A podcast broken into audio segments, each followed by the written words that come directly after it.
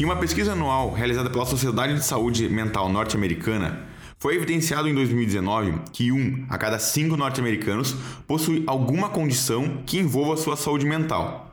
Além disso, o Medscape, em seu relatório anual de burnout e depressão, demonstrou que 44% dos médicos estão em burnout, 11% se disseram deprimidos e 4% de todos os médicos norte-americanos foram diagnosticados com depressão.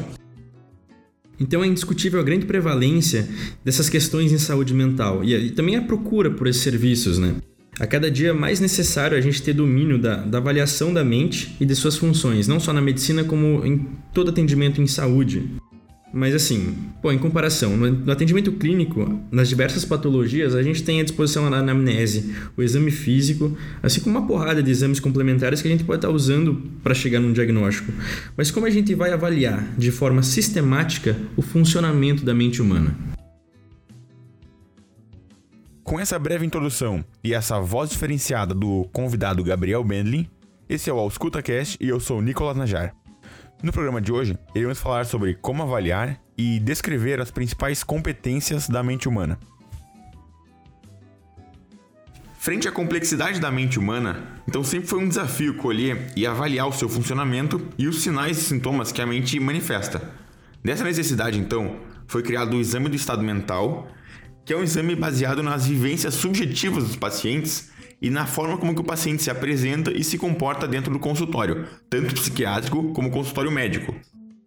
O exame de estado mental, ele parte do princípio que a mente tem várias funções, todas elas conectadas, mas elas são passíveis de ser avaliadas é, independentemente, a partir não só da observação direta do paciente, mas durante a anamnese, durante o exame físico, desde o momento que ele entra no, no, no consultório, você já está apto a ver as alterações da função mental.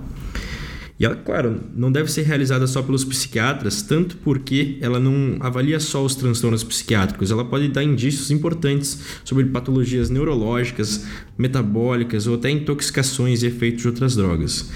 E para fim didático, tem vários mnemônicos que são utilizados para a gente decorar quais são essas funções mentais.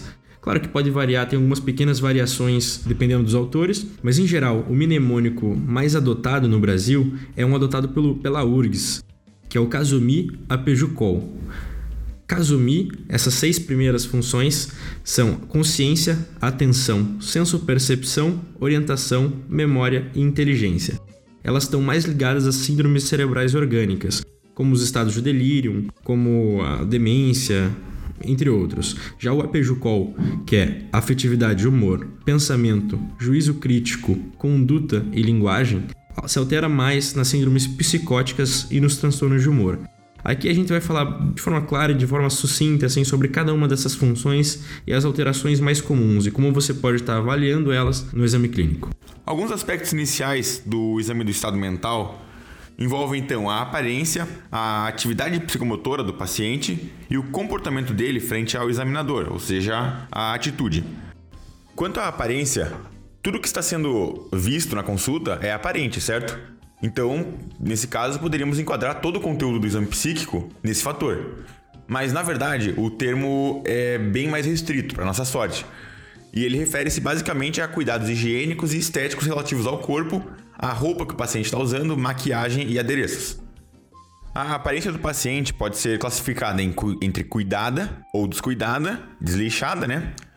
E adequada, bizarra ou exibicionista. Fatores como higiene, mau cheiro, barba por fazer, cabelos compridos e despenteados podem ser levados em conta nesse fator. Entrando então no comportamento frente ao examinador ou a atitude. É, quase não há termos técnicos para descrever a atitude, então fica fácil classificá-la em bases em termos corriqueiros do dia a dia. A atitude do paciente pode ser não cooperante, pode ser uma atitude de oposição em que o paciente se recusa a participar da entrevista, ou uma atitude hostil, atitude de fuga quando o paciente pode ter medo do examinador, de desconfiança, arrogante, evasiva e dentre outros termos autoexplicativos. Agora, quanto à atividade psicomotora do paciente, ela é a avaliação do sistema motor do paciente ou uma atividade que tem um componente psicológico. Dentro disso, encontra-se o pragmatismo, que é se o paciente consegue realizar atividades motoras que ele se propõe a fazer. desde andar, pentear o cabelo, amarrar o sapato e outras funções que garantam a sua independência. A psicomotricidade pode ser avaliada quantitativamente como apraxia, que é a dificuldade ou impossibilidade de realizar atos motores intencionais, a hipocinesia, que caracteriza-se pela diminuição acentuada e generalizada dos movimentos voluntários, e a hipercinesia, que caracteriza-se então por um aumento patológico da motricidade motora voluntária. Então a gente chega nas funções mentais. Todas elas são passíveis de ser avaliadas de forma sistemática e anotadas no prontuário, no exame objetivo. A primeira a ser avaliada é a consciência, é o estado de lucidez ou alerta que a pessoa se encontra. Ela vai variar desde o vigília até o coma. Tem várias formas de você avaliar a consciência de uma pessoa, assim, várias formas bem sistemáticas, com a escala de coma de Glasgow é uma delas. E das alterações mais comuns tem a obnubulação, a sonolência, a confusão e até estados de hiperalerta. Ela é bastante comum e pode indicar tanto intoxicação por álcool, drogas ou medicamentos, como processos infecciosos agudos, ou traumas ou epilepsia também. O segundo, a segunda função mental a ser avaliada é a atenção. A atenção é a capacidade da pessoa manter o foco em alguma coisa ou se manter realizando alguma tarefa. Dentre as várias alterações, as mais comuns são a desatenção e a distração, bastante comum também no delírio, nas demências, pode ser um efeito adverso de medicamentos ou transtornos de déficit de atenção. Temos a sensopercepção, que é a capacidade de perceber e interpretar os estímulos que os órgãos do sentido são, nos fornecem. Né? Então, eles podem ser auditivos, visuais, olfativos, etc. Das alterações mais comuns temos as ilusões e as alucinações. As ilusões são uma interpretação errônea dos sentidos. Por exemplo, quando o paciente vê um cinto e acha que é uma cobra. As alucinações já são quando você tem essa percepção sensorial na ausência de um estímulo quando o paciente vê, por exemplo, um animal na sala em que não há um animal. Essas alterações podem ser classificadas de acordo com o sentido que ela comete. Então, elas podem ser visuais, auditivas, como ouvir vozes, olfativas ou de presença. E elas são bastante comuns nos transtornos psicóticos, principalmente na esquizofrenia, e em diversas síndromes cerebrais orgânicas. Temos também a orientação, que é a capacidade do indivíduo se situar no tempo e no espaço, também bastante comum na avaliação clínica principalmente em pacientes internados, em especial os idosos, em que é comum o estado de desorientação, em que ele não sabe em que ano ele está, que mês ele está, que dia da semana é.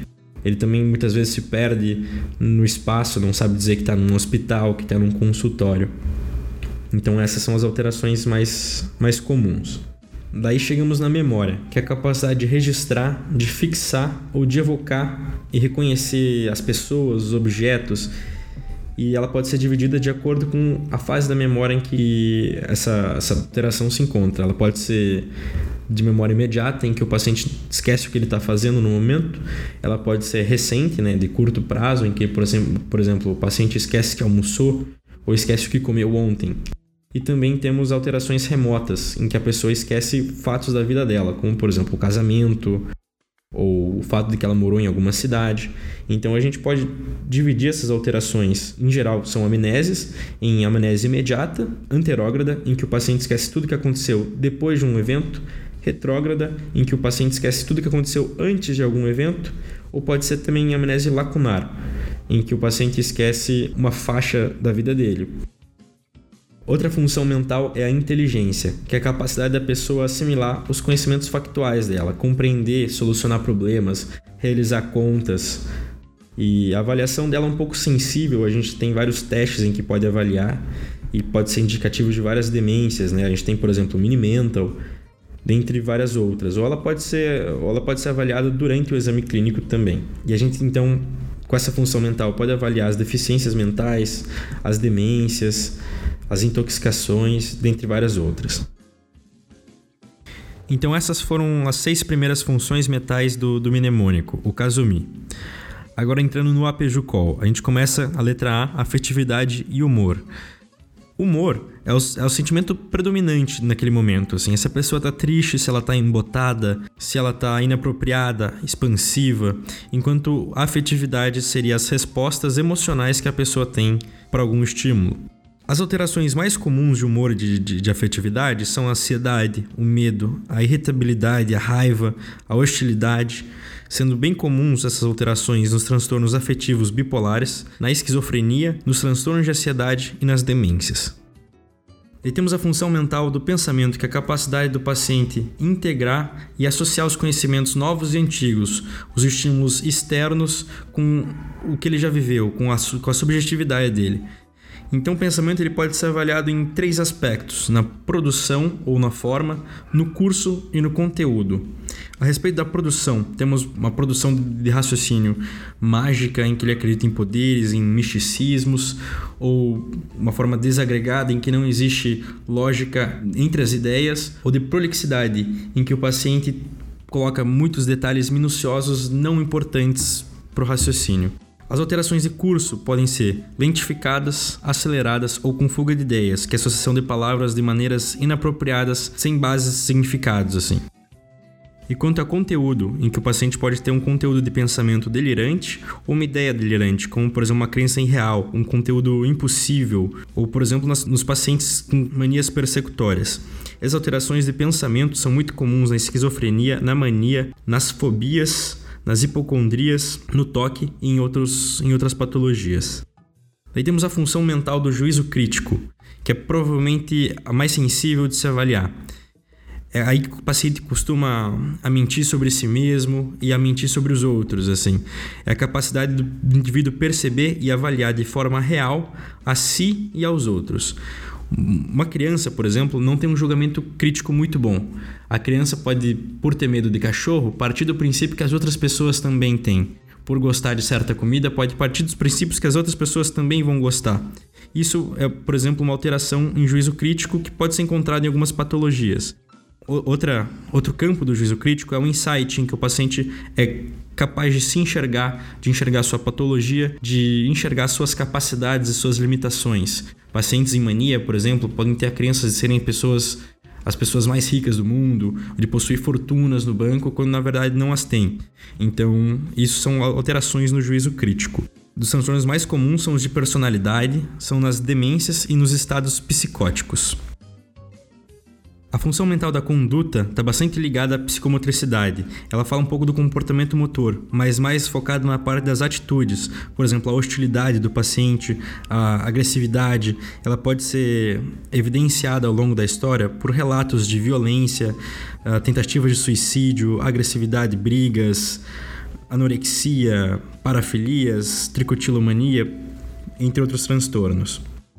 Quanto à linguagem, é a maneira como a pessoa se comunica, verbal ou não verbalmente. Aí a gente pode entrar tanto nos campos das alterações fonoaudiólogas que podem acabar atrapalhando assim no, no diagnóstico psiquiátrico, ou nas, nas, nas, alterações mais de cunho psiquiátrico em si, como as disartrias, a coprolalia presente no, no, na síndrome de Guillain-Barré, as disgrafias, as logorreias, entre outras alterações de linguagem. Muito comum nas esquizofrenias, nas intoxicações por drogas e nas manias. Então esse foi o Ausculta de hoje. Resumindo os principais pontos, nós temos o mnemônimo Kazome Apejukol, que se dá por consciência, atenção, senso-percepção, orientação, memória, inteligência, afetividade e humor, pensamento, juízo crítico, conduta e linguagem. Essa avaliação das funções mentais é levada em consideração no exame do estado mental, que é como se fosse o exame físico da mente. Os critérios diagnósticos do DSM-5 de quaisquer transtorno mental são baseados nessa análise do exame de estado mental e é por isso que é imprescindível a gente ter toda essa análise na nossa cabeça em qualquer entrevista psiquiátrica ou atendimento clínico.